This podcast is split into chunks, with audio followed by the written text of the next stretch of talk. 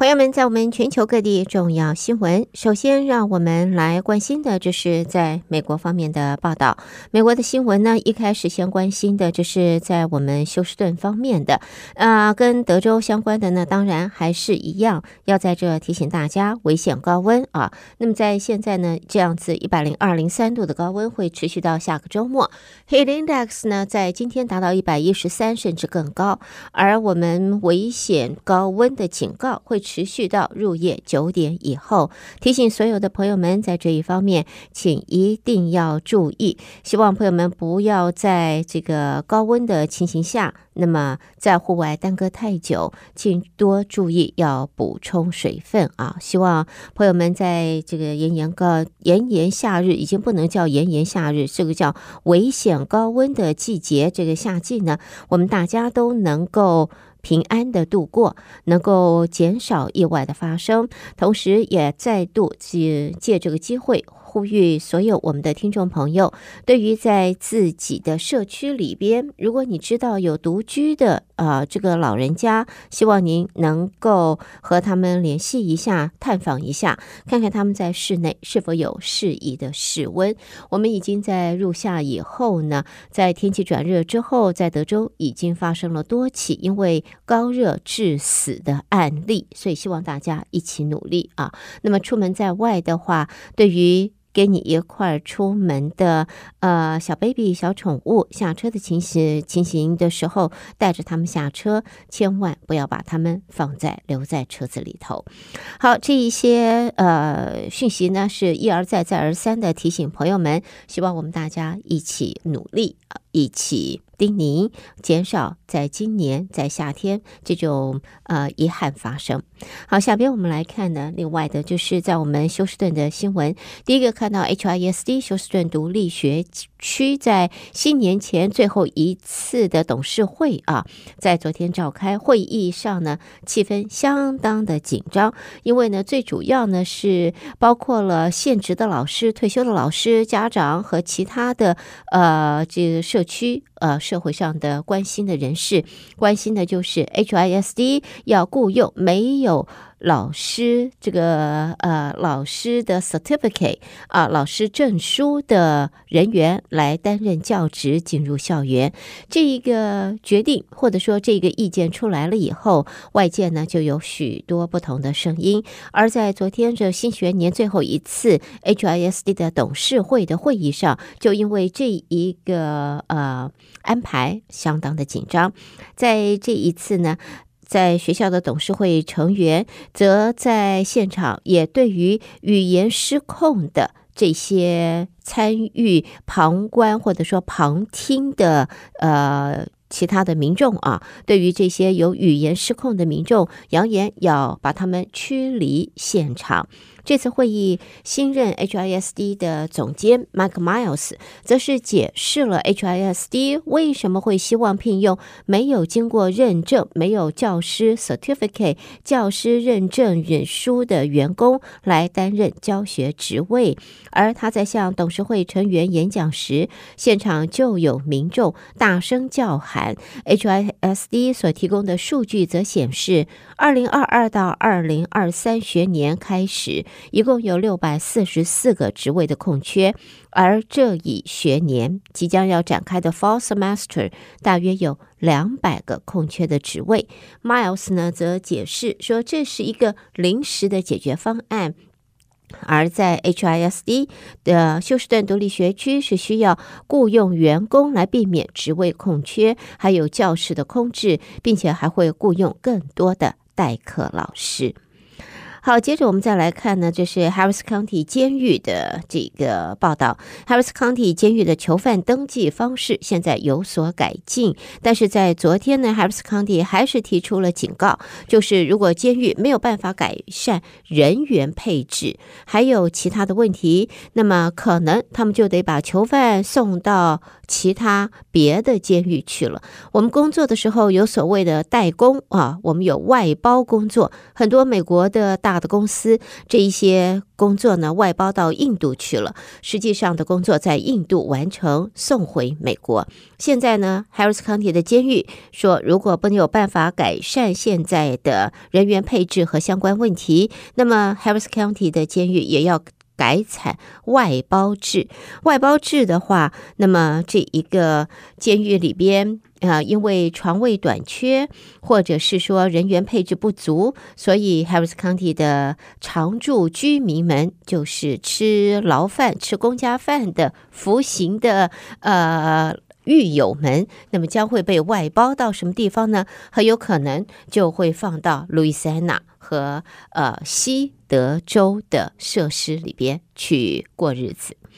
好，这是关于在我们德州 Houston 相关。下边呢，我们再来看其他方面美国新闻。首先看到华盛顿的报道，国务卿布林肯在昨天说，美国方面邀请回任中国外交部长的王毅访问华府，只是还没有获得回复。昨天是在联合国的场边，布林肯告诉记者，而在前一任中国外交部长秦刚上任仅仅七个月之后，就神秘的消失了。而中国外交部只表示，秦刚是因为健康因素不克执行公务。那么，在现年六十九岁的王毅，也曾经在二零一三到二零二二年担任中国外交部长。上个月，他代替秦刚出席印尼雅加达区域会议时，在场边和布林肯会面。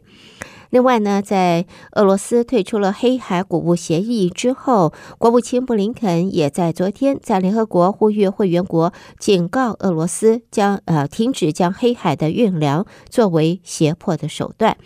在布林肯主持联合国安理会关于俄乌冲突造成饥荒与粮食问题的相关会议时，做了上述的表示。那么，布林肯也宣布，已经有将近九十个国家支持一份由美国所起草的简短公报，承诺会采取行动，终止俄罗斯将粮食当作战争武器，以及把让平民挨饿当成战争手段的行为。好，下边我们看的这是在美国联邦众院中国问题特别委员会主席盖拉格，他在昨天敦促总统拜登要就美国对中国的投资采取广泛的限制，特别是可能会损害到国家安全的关键领域。共和党籍的盖拉格希望拜登政府将流向中国的私人和公共市场投资纳入新的限制。两年多来，美国的国会议员一直敦促拜登政府加强监督美国公司和个人在中国的投资。盖拉格则认为，美国在中国的投资构成重大国家安全风险，让美国民众面临实质而且影响全局的金融风险。今年七月份的消息也显示，拜登政府即将完成一项行政命令，将会限制先进的半导体、量子运算和人工智慧等领域的某些投资。接着看到，白宫也在昨天说，美国情报官员认定，俄罗斯国防部长肖伊古上个礼拜访问平壤时，与北韩官员谈论提高对莫斯科的弹药销售量，来用于俄乌战争。白宫国家安全会议发言人科比他表示，肖伊古在北韩访问参加韩战停战七十周年活动时，竭力的说服北韩如此做。拜登政府则说，肖伊古竭力敦促加强与北韩合作关系，凸显了克里姆林宫仰赖北韩与伊朗取得打俄乌战争所需的武器。北韩因为与伊朗发展核子计划，而且人权记录不佳，在国际舞台上基本上是遭到孤立的。好，谈到了伊朗，我们也看到一名美国官员说，美国正准备部署陆战队和海军人员到航行于波斯湾的商业游轮上，这也是贺阻伊朗扣押商船的行动一环。目前，世界上五分之一的石油要经过波湾地区来运输。除了已经在这个重要战略地区运作的军舰还有飞机之外，这些安全部队将会为游轮提供进一步的保护。好，下边呢，我们则看一下，这是美国前总统川普被控密谋推翻二零二零年大选败选之后的这个结果。检方现在直指他破坏美国民主基石是前所未见的行动。川普昨天出庭时拒不认罪，也说这是破坏他竞选总统的政治破坏。川普是在美国治安法官呃乌帕德西亚面前提出不认罪抗辩时，负责监督这起联邦调查案的特别检察官 Smith 就坐在法庭前排，而在这场审讯大约十八个。半个钟头，这也是川普自今年四月以来第三次拒不认罪。而检察官 Smith 在四十五页的起诉书当中，指控川普和他的盟友宣传关于选举被动手脚的不实说法，并且施压州级和联邦官员改变选举结果，呃，汇编假的选举人名单，试图由拜登的手中夺取选举人票。好，在接下来很快的看一下，这个是在经济方面啊，财报方面，Amazon 公司第二季财报昨天出炉，销售成长与获利双双超过华尔街的预期，而主要的原因则是因为 Amazon 服务公呃，它的服务公司这个是路孚特。在他的分析师调查估计呢，则是一千三百一十五亿美金。Amazon 的财报显示，第二季的成长是营收成长达百分之十一，就是达到了一百呃一千三百四十四亿美金。那么财报公布之后，Amazon 的盘后交易的股价上涨了百分之六。好，新闻方面，我们在这里呢，带给大家的就是在美国方面的重要新闻。收听的是德州中文台，我是胡美健。而接下来焦点将转到国际新闻方面，和我继续一同关心。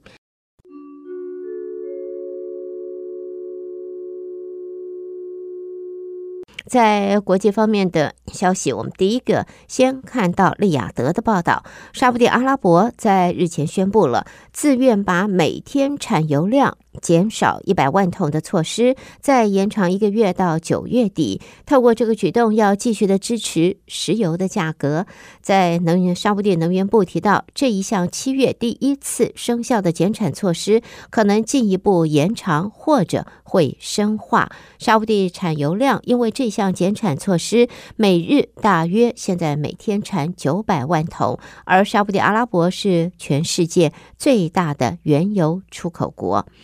好，接着呢，也看到这是 Amazon 峰会将会在八月呃八号和九号会在巴西北部城市贝伦举行，预计呢将会有十五个国家代表出席，讨论的是森林可持续发展和国际应对气候变化的合作。Amazon 峰会它的目的在为这个地区的可持续发展制定政策和战略。在此之前，巴西和其他亚马逊国家的社会运动研究中心以及政府机构代表将在四到六号举行 Amazon 对话的活动当中，讨论重建可持续发展的公共政策。结果将会在亚马逊的峰会里边呃提出来。而在气候观测站的沟通协调员也指出，这一次的峰会是透过环境外交为亚马逊地区国家定位的重要一步。其中，巴西和哥伦比亚是非常的积极，主动吸引外国投资来解决气候危机。亚马逊地区各国是需要采取统一政策。巴西总统鲁拉特别表示，如要避免森林砍伐，保障居住在这个地区的两千五。八百万人的生活，与会各国代表应该协调一个共同的立场，在今年底在阿拉伯联合大公国举行的联合国气候变化纲要公约第二十八次的缔约方会议当中要提出。那么，在现在谈到了环境啊，我们也看到加拿大的这个野火，到现在虽然没有看到大力的报道，但是它并没有停歇。根据在欧盟的中期气候预报单位指出，今年以来，加拿大的森林野火已经产生多达二点九亿吨的碳排，而是以往每年的两倍之多。由于在加拿大各地还有数百处的火势并没有熄灭，碳排量还会持续的攀升。在欧盟的哥白尼气候变化服务就指出，据估算，今年到目前，加拿大森林大火所造成的碳排是占全球总碳排的百分之二十五以上，远远超出加拿大在二零一四年时的一点三八亿吨。哥白尼气候变化服务也是这一项卫星监测碳排，那么从二零零三年就开始了。加拿大的森林大火产生的烟雾还扩散，并且笼罩包括美国的纽约。加拿大多伦多等好几个主要的城市已经迫使工卫当局发布的是空气品质的警告，心脏病、中风和因为呼吸系统疾病送急诊的频率因此增多，与野火浓于烟是有绝对关联的。其他方面的新闻，看到雪梨的报道，中国在今天宣布取消对进口的澳洲大麦课征高额关税之后，澳洲也表示将撤销向世贸组织提出对中国的申诉。澳洲外长黄英贤透过声明做了上述的表示。在二零二零年，澳洲与中国前保守派政府争执最激烈时期，北京对澳洲的大麦。牛肉还有葡萄酒等主要出口品实施关税制裁，以施展中国的经济威力。澳洲随后也在世贸组织提出申诉作为报复。不过，随着两个国家的贸易部门首长加紧磋商，这件申诉案今年稍早已经暂停进行。而现在，中国取消大麦关税之后，澳洲也同步撤销了对中国在 WTO 的申诉。接着我们看到的，就是日本方面。日本前首相、现任执政党自民党副总裁麻生太郎，在八月七号到九号即将访问台湾。是这一次，除了是麻生睽违十二年的访台行，也是日本和台湾一九七二年断交之后，自民党访问台湾最高层级的这一个干部。预料呢，在访问台湾的时候呢，和台湾商讨的议题将会触及到中国以及招揽和投资方面。另外，日本政府在今年修法，申请难民身份多次失败的，以那个这些可能被驱逐出境，但是在今天网开一面，允许在日本出生成长的外国儿童，如果符合双亲没有重大犯罪记录等一定条件，就可以获得居留特别许可。在法案修正之后，现在呢，日本的新的这一个法案就是申请庇护外国儿童被遣返，日本政府现在寄出的新的一个救济的措施。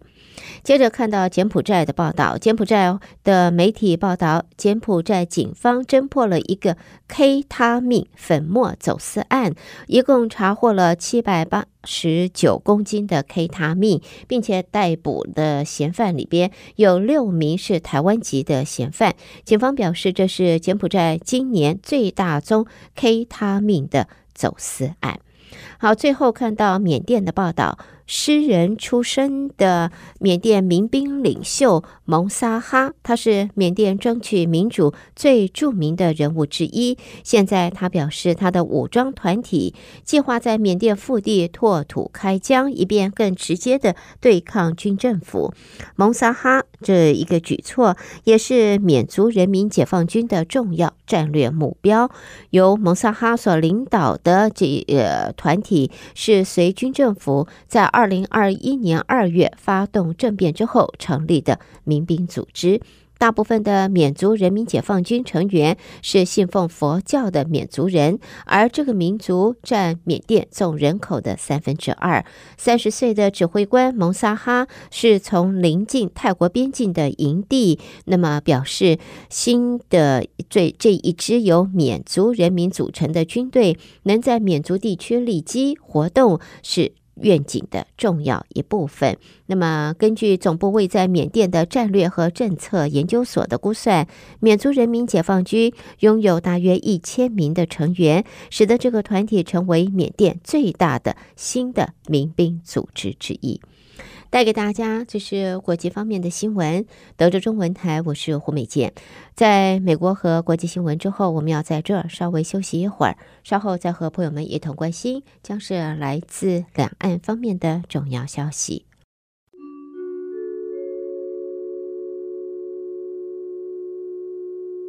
第一个看到，这是中国商务部在今天公布，今年八月五号起。终止对澳洲进口大麦征收反倾销税和反补贴税，并且指决定是基于中国大麦市场发生变化，对从澳洲进口大麦继续征关税已经没有必要了。再来呢，则看到中国证券登记结算有限责任公司中国结算在昨天深夜公告说。呃，从今年十月起，会进一步的降低股票类业务最低结算备付金缴纳比例，现行的是百分之十六，将会调到平均接近百分之十三。报告指出呢，股票类业务最低结算的备付金缴纳比例的下调，一般也被市场理解为券商业的降准。这个举动将会减少全市场资金占用，提高资金使用效率，因此也可以一定程度缓解市场的流动性压力。在报道中说，这一次的降准是实践中共中央政治局会议要活跃资本市场。提振投资者信心的一个举措之一。接着看到中国人民银行官员在今天说，根据经济金融形势和宏观调控的需要，指导银行依法有序调整个人住房贷款利率。这一次包括了发改委、财政部、呃，中国央行、中国的国家税务总局在记者会当中做了上述的一个呃发表一个声明。那么在这里呢，也看到呢，在这个人民人行的货币政策司司长邹兰，他表示。将科学合理把握利率的水准，根据经济金融形势还有宏观调控需要，适时适度做好逆周期调节，并且要兼顾把握增长与风险、内部与外部的平衡，防止资金套利的还有空转，要提升政策传导效能，增强银行经营的稳健性。那么谈到了房地产方面呢，继续下往下看，这是中国银行的呃人民银行的行长潘功胜也在昨天召开金融支持民营企业发展座谈会，表示要满足民营房地产企业合理融资需求，支持民营企业的发展。金融部门责无旁贷。与会包括了三家民营的房企在内。那么在这一次的呃座谈发布呢，是推动就是银行企业供需对接，研究加强金融支持民营企业工作举措。参加的有利一集团、还有虹桥集团、龙湖地产等等一。共有八家民营企业和部分的金融机构、银行间的市场交易商协会主要负责人都一起参加了会议。潘功胜最后说，人行将制定金融支持民营企业的指导性文件，推动商业银行化，呃，优化内控管理制度，也要支持地方政府主动解决拖欠企业账款的问题。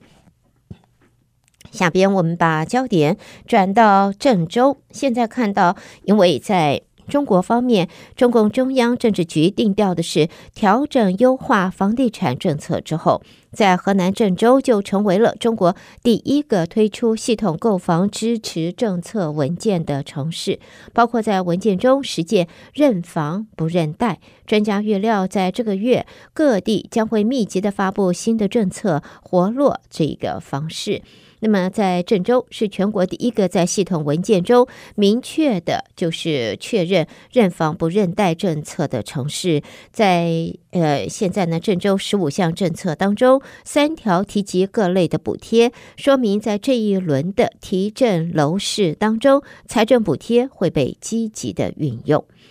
好，接着我们再看到呢，中国对于手握百万人数据的网络平台再计新的监管措施。根据网信办最新发布的草案，拥有超过一百万人资料的业者，每年最少进行一次合规审计。这项草案也被解读为控制数据和资讯的又一个举措。草案当中也要求，如果平台与服务商有向境外提供个人资讯的情形，像是累计向境外提供十万人的个人资讯或一万人的敏感个人资讯，都需要经过国家网信部门的安全评估了。另外呢，对于在现在。大家已经养成了用手机的习惯，而且呢，变成仰赖手机成瘾了。不光是青少年，甚至成年人也是如此。所以，中国防未成年人网络呃沉迷手段现在更上层楼啦。根据网信办正在准备的新的规定，智慧手机这些行动装置、网络平台和应用程式要设置未成年模式，而在这个模式之下，未成年人每天最多只能够使用两个小时。这份呃报道呢表示，将未成年人分为多个年龄的区间，而且不同年龄区间的未成年人每天可以使用手机和网络服务的时间也不相同。八岁以下的儿童每天使用不能超过四十分钟，八岁以上到十六岁每天是一个小时，十六岁到十八岁每天最多两个小时。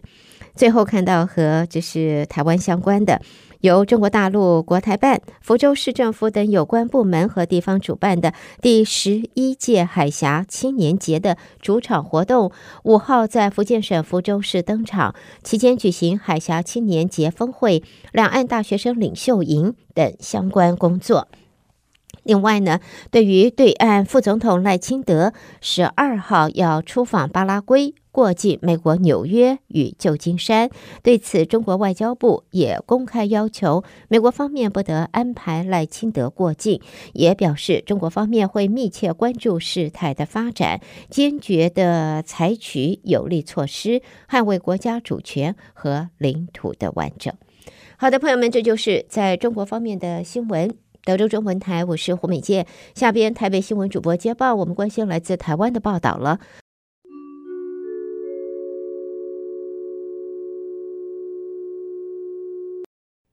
德州中文台的听众朋友们，大家早安，我是李自立。台湾方面讯息，我们今天首先来报道一则美食展的消息。由台湾观光协会主办的二零二三台湾美食展，今天在台北世贸一馆盛大的开幕，包括总统府秘书长林佳龙、行政院长陈建仁和交通部长王国材都莅临开幕典礼。陈奎致辞时也细数了台湾美食备受国际肯定的故事，并且强调文化。加上美食就是台湾的魅力，也是和台湾味谐音的台湾味，一条台湾要努力的道路。陈建仁说：“因为台湾有好多美食都是世界第一，这有我们在地的特色。”有创新，而且有自己在地的食材，然后呢，有在地的文化背景，所以有很好的美食故事，也使得我们台湾的美食增加了国际的印象。所以，这是我们文化的价值加上美食的价值合在一起，就是我们的台湾魅力，也就是台湾味啊，台湾的一条我们应该要努力的道路。交通部长王国材也表示。今年来，台湾的旅客已经达到三百二十六万人。相信这一次的美食展也将让世界再次品味台湾。此外，今年还有日本、韩国、越南、奈及利亚也来参展，以食会友。尤其二零二三台湾米其林指南将在八月底揭晓，渴望吸引更多的国际友人来台追星。副总统赖清德今天出席二零二三总统杯黑客松工作坊及黑客小聚。赖副总统表示，台湾要从资通讯时代的硬体制造大国转变成数位化时代的资讯应用大国。但在此之前，台湾必须有一套法律制度，能够兼顾隐私权的保护，也能够让资料提供给国人充分的应用，国家才会越来越进步。赖清德说：“要迈向资讯应用大国之前，我们必须要有一套法律制度，既能够保护隐私权，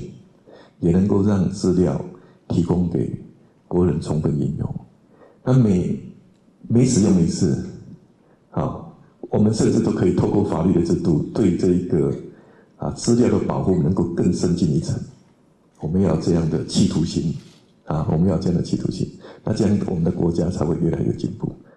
国际大环境不佳，台湾外销订单、出口表现也受到拖累。经济部长王美花今天指出，目前看来下半年的表现会优于上半年。今年 GDP 要保百分之二，确实要很努力。王美花还表示，明年的出口正成长没有问题，不过更重要的是，当国际景气复苏之后，谁跑得比较快？台湾由于有完整 AI 供应链，在新兴科技应用的带动下，届时景气的复苏也渴望有比较好的表现。王美华说。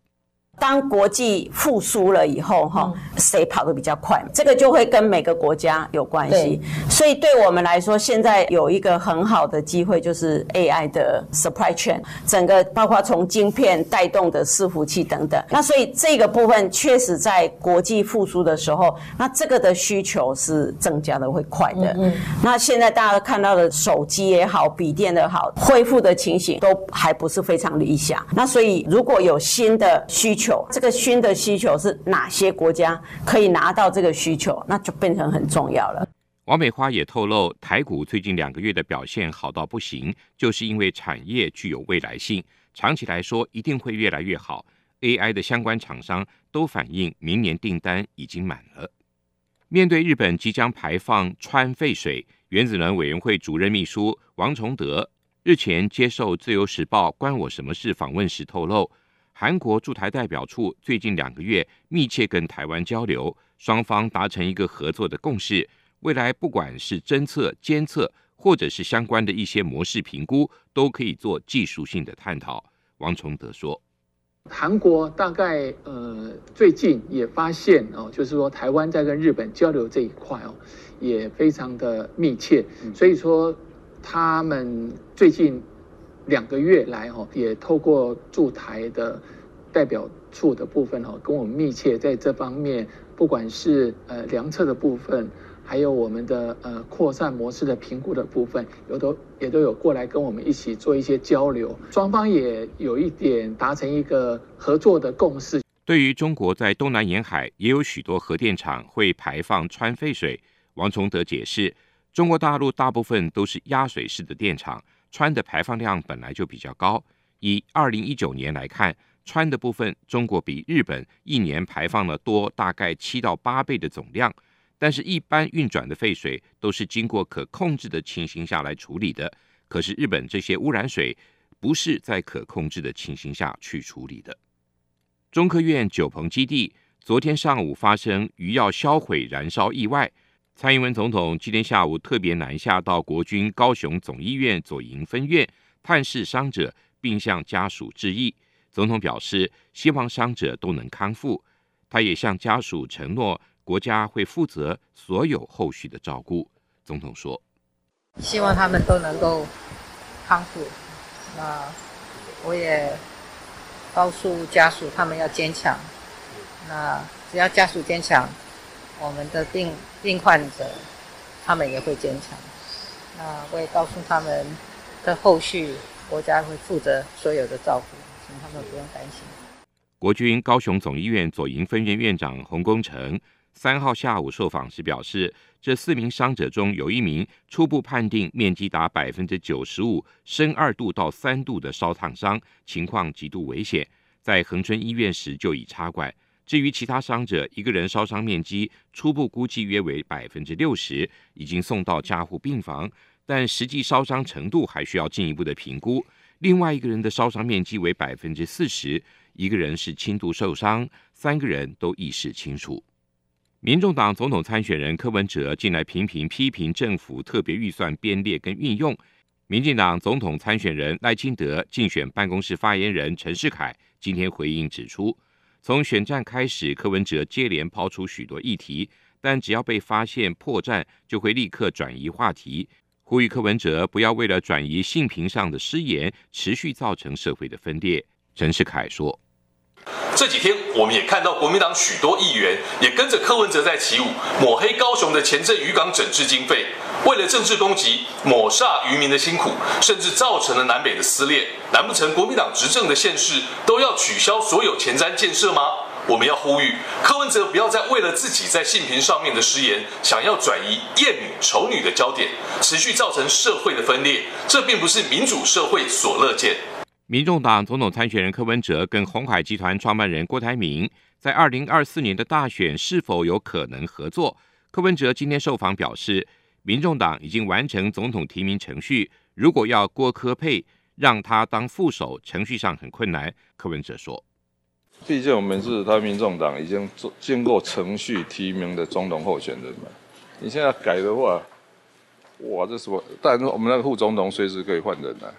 因为还没提名嘛，那你说如果要换总统候选人，我这个这单单走程序就不得了了。所以，所以很多事情是这样的，毕竟它还是有一个规轨道上面嘛，所以叫 limitation 嘛，就在现有制度下的限制嘛。所以说说很难就是这样。但是他也坦言，郭台铭不是喜欢当副手的人。柯文哲表示，距离登记独立参选的期限还有超过一个月，他相信民意的浪潮会推着他们走。结束访问日本行程的国民党总统参选人侯友谊，今天到桃园和小鸡同台造势。侯友谊说，他进入总统府后，要帮桃园争取预算和交通建设，让年轻立委参选人有机会跟他并肩作战。他也分享了访日行的心得，提到日本政界相当关心台海局势、两岸关系。身为总统候选人，一定要让台海安定、台湾安全，日本放心。侯友谊说：“选择侯友宜，选择一个稳定的台湾安全，选择邱若华，让年轻人有机会跟侯友谊并肩作战，让新人有机会。所以我今天呢，以家大大的深深的拜托。”以上就是我们今天提供给您的台湾方面讯息。我们把现场还给主持人，再会。